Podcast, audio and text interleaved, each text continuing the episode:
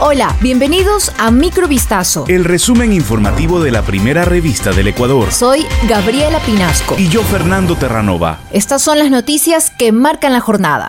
El proceso de selección de 14 jueces anticorrupción avanza en medio de una escalada violenta de organizaciones criminales contra funcionarios judiciales, en el contexto de la penetración acelerada del narcotráfico en el país. El asesinato de Nelson Llanes, juez de la unidad multicompetente del Lago Agrio el jueves pasado, cuando salía de su domicilio, es un campanazo sobre los riesgos que corren los funcionarios que investigan casos sensibles, que además involucran cabecillas y operadores importantes del crimen organizado. En vista de la peligrosidad de los casos que los jueces anticorrupción deberán juzgar y el riesgo de ser corrompidos o amedrentados junto con sus familiares, juristas estiman que debería revisarse la posibilidad de mantener el anonimato de los nuevos funcionarios y aplicar el modelo de otros países de magistrados sin rostro. Para minimizar el riesgo, por lo pronto, el Consejo de la Judicatura diseñará un protocolo de seguridad para los nuevos funcionarios, además del instructivo de seguridad individual que ya se aplica para servidores judiciales aprobado en abril pasado.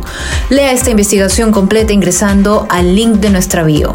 Este lunes, la Comisión de Fiscalización y Control Político calificó la solicitud de juicio político en contra de los consejeros de Participación Ciudadana y Control Social, María Fernanda Rivadeneira, Ivette Estupiñán, Francisco Bravo y Hernán Ulloa, por incumplimiento de funciones, que fue presentada por los asambleístas de Pachacutic, Salvador Maita y Mireya Pazmiño. Los cuatro miembros del Consejo de Participación Ciudadana son acusados de una presunta ausencia de transparencia en el proceso de designación del cargo de superintendente de ordenamiento territorial. También se les imputa una supuesta arrogación de funciones por incluir en el orden del día de la sesión ordinaria número 3 del Pleno del Consejo el debate de la reforma al reglamento de selección y designación de la primera autoridad de la Contraloría General del Estado. Con cinco votos a favor y cuatro abstenciones, la Comisión de Fiscalización calificó la solicitud de juicio político. La petrolera estatal Petroecuador informó que ha pedido a la compañía holandesa Trafigura a abstenerse de importar al país diésel de origen ruso, en acatamiento a las sanciones impuestas por Estados Unidos y Europa por la intervención militar en Ucrania. Petroecuador en un comunicado recordó que Trafigura ganó un concurso público el pasado 16 de junio para suministrar diésel a Ecuador. Sin embargo, este domingo indicó que en la documentación provisional recibida el sábado, referente a la descarga de un cuarto cargamento de hidrocarburo, se constató que de los barriles de diésel oil que iba a suministrar al país, el 95% tiene origen en un puerto ruso y el 5% restante de Panamá.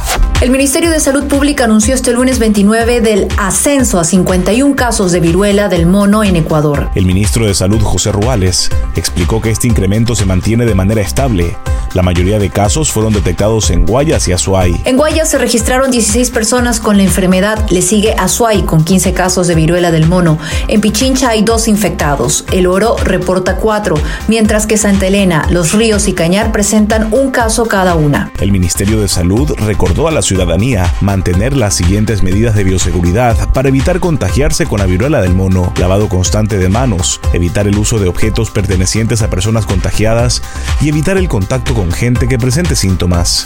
Un nuevo hecho violento se registró este lunes en el interior de un cementerio ubicado en la cooperativa El Fortín al noroeste de Guayaquil.